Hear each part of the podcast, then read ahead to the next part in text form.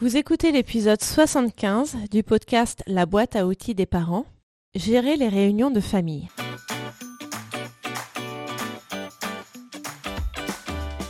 Bonjour, je m'appelle Juliette Cerceau et je suis ravie de vous accueillir sur la boîte à outils des parents.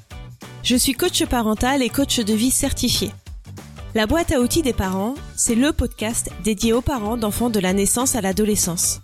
Chaque mardi, je vous donne des outils concrets, applicables facilement et immédiatement pour vivre une parentalité plus épanouie. Au moment où vous écouterez cet épisode, ce sera sûrement bientôt Pâques, Noël, un anniversaire ou un autre événement qui vous amènera à retrouver votre famille ou vos amis. Un événement où il y aura beaucoup de monde avec qui vous êtes plus ou moins proche. Beaucoup de monde qui sera certainement très content de voir vos enfants. Peut-être que ces personnes-là ne les voient pas beaucoup, ne les connaît pas beaucoup, ne les connaissent pas beaucoup, peut-être qu'il y aura d'autres enfants qui auront d'autres règles éloignées des vôtres. Peut-être qu'il y aura des personnes qui savent mieux que vous comment vivre euh, votre vie, élever vos enfants, prendre des décisions. Peut-être qu'il n'y aura rien de tout ça et que vous allez passer un super moment avec ces personnes-là. Mais peut-être qu'il y aura quand même deux ou trois petites choses à encaisser sans se braquer et sans faire d'esclandre. Voici un mode d'emploi de la survie aux réunions de famille. La première chose à faire, je crois, et la plus importante chose à faire d'ailleurs, est de protéger vos enfants. Vos enfants ne sont pas obligés de faire des bisous à tout le monde. Si une personne insiste un peu trop pour embrasser vos enfants, ok, ça semble partir d'une bonne intention, mais ce serait forcer l'enfant à faire quelque chose dont il n'a pas envie. Ce serait bafouer son consentement alors qu'on cherche justement à ce que nos enfants aient bien cette notion de consentement en tête pour prévenir les abus sexuels auxquels ils pourraient être exposés, et puis pour plus tard, quand ils seront plus âgés, voire adultes, qu'ils respectent la vie des autres et leur consentement. Là, on ne parle pas de faire quelque chose d'obligatoire, comme l'hygiène par exemple. On parle de faire un bisou à Tati Jacqueline alors qu'on a très peu d'années à notre compteur et qu'on ne la connaît pas du tout, cette Tati Jacqueline. Ce n'est pas juste lui dire bonjour ou lui dire merci, donc ce n'est pas juste parler ou adresser un signe, c'est plus que ça. On demande à notre enfant d'avoir un contact physique, bouche contre joue. Est-ce que vous embrasseriez un inconnu qui sonne chez vous? Non, alors pour vos enfants, c'est la même chose. L'illustratrice Fanny Vella a fait pas mal de dessins illustrant cela. Vous pouvez la retrouver sur les réseaux sociaux et elle a créé quelques livres également. Il y a notamment cette illustration où un homme demande à sa compagne de faire un câlin à son oncle qu'elle rencontre tout juste. Et l'homme dit à sa femme Mais si, il est gentil, vas-y. Et la femme, toute gênée, ne veut pas. Il ne vous viendrait pas à l'idée de faire ça à des adultes, alors ne le faisons pas à nos enfants. Protégeons-les de ces moments gênants et renforçons leur consentement. Ensuite, il y a un truc que je déteste, mais vraiment je déteste. C'est quand un adulte, souvent âgé ou en tout cas manquant foncièrement de tact, demande à nos enfants Alors, t'as une amoureuse? Si c'est un garçon? Ou Alors, t'as un amoureux? Si c'est une fille? Alors que le gamin est en maternelle ou en primaire, qu'il n'est pas du tout dans un rapport romantique avec ses camarades de classe. Il n'y a pas du tout pensé. C'est quelque chose qui est complètement décalé par rapport à où il en est dans son développement psychosocial. Cette question-là induit aussi l'idée d'hétérosexualité comme si c'était la norme et la seule possibilité pour notre enfant qui est en construction. Si vous êtes comme moi face à cette question qui vous sort par les oreilles, intervenez.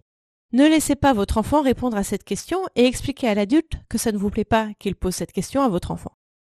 Selon vos capacités, vous pouvez le faire avec plus ou moins de tact et de délicatesse, mais il vaut mieux risquer de vexer cet adulte plutôt que de laisser votre enfant répondre à une question avec laquelle vous êtes inconfortable. C'est un peu le même cas pour la question Alors, t'as des bonnes notes en classe? Celle-là aussi, elle m'exaspère. Déjà, la plupart des enfants n'ont pas de notes. Selon les enseignants et la classe, les enfants ne sont pas notés.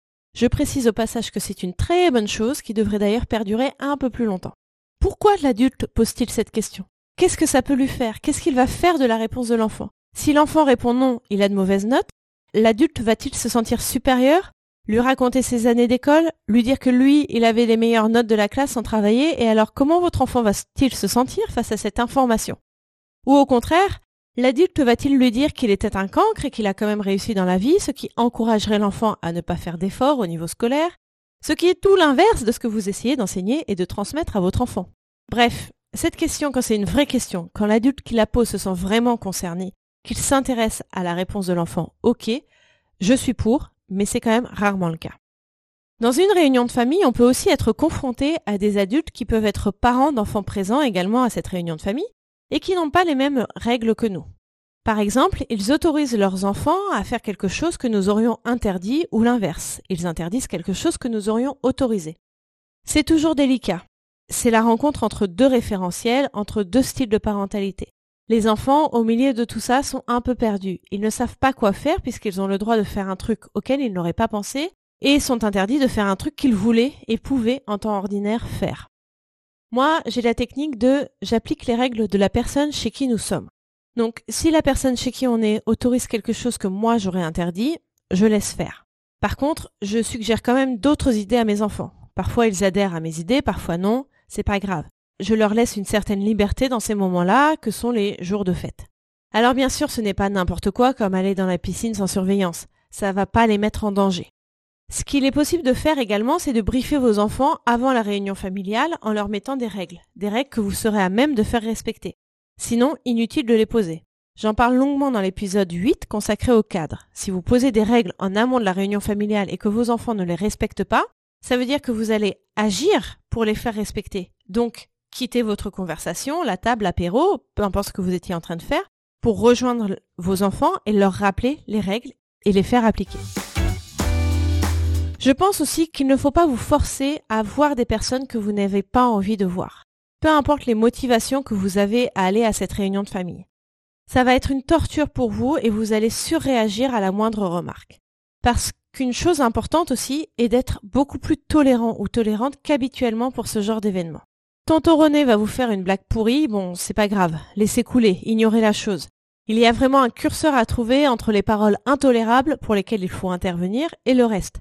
Par exemple, si tonton René fait des blagues racistes et que vous êtes absolument contre le racisme ou que vous faites partie d'une minorité, euh, entre parenthèses, je pense qu'on fait tous et toutes partie d'une façon ou d'une autre d'une minorité, et donc victime de racisme, là non, on peut gentiment dire le fond de sa pensée à tonton René.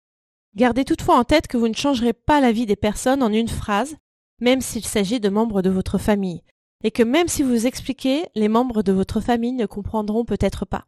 Ce n'est pas grave, vous ne pouvez pas convaincre tout le monde, mais restez proche de vos convictions et protégez vos enfants. Merci pour votre écoute. Vous retrouverez toutes les notions utiles sur le site internet BAO comme boîte à outils, baodesparents.com. Et vous pouvez vous inscrire à la newsletter pour être notifié chaque semaine des nouveaux épisodes et pour télécharger mon guide gratuit des 5 règles pour arrêter de crier sur ses enfants. Je vous offre également la liste des émotions que j'ai élaborées pour développer votre vocabulaire émotionnel. C'est la première étape pour pouvoir ensuite mieux accueillir vos émotions et celles de vos proches, à commencer par celles de vos enfants. Sachez que vous pouvez également me suivre sur Instagram sous le nom BAO des parents et sur Facebook sur la page La boîte à outils des parents. Si vous avez aimé cet épisode, n'hésitez pas à me le faire savoir en déposant un avis 5 étoiles sur Apple Podcast. C'est vraiment ce qui va permettre à la boîte à outils des parents de remonter dans l'algorithme de recherche. C'est donc le meilleur moyen de me soutenir et de permettre à d'autres auditeurs de retrouver ce podcast plus facilement. Enfin, et après j'arrête, sachez que si vous voulez vivre dès maintenant la vie à laquelle vous aspirez, je propose un accompagnement personnalisé, peu importe votre besoin, que ce soit dans votre vie familiale, professionnelle, personnelle ou même sentimentale. Je vous offre un rendez-vous découverte de 30 minutes qui est gratuit et sans engagement. Vous trouverez toutes les informations sur mon site internet baodesparents.com. À mardi prochain!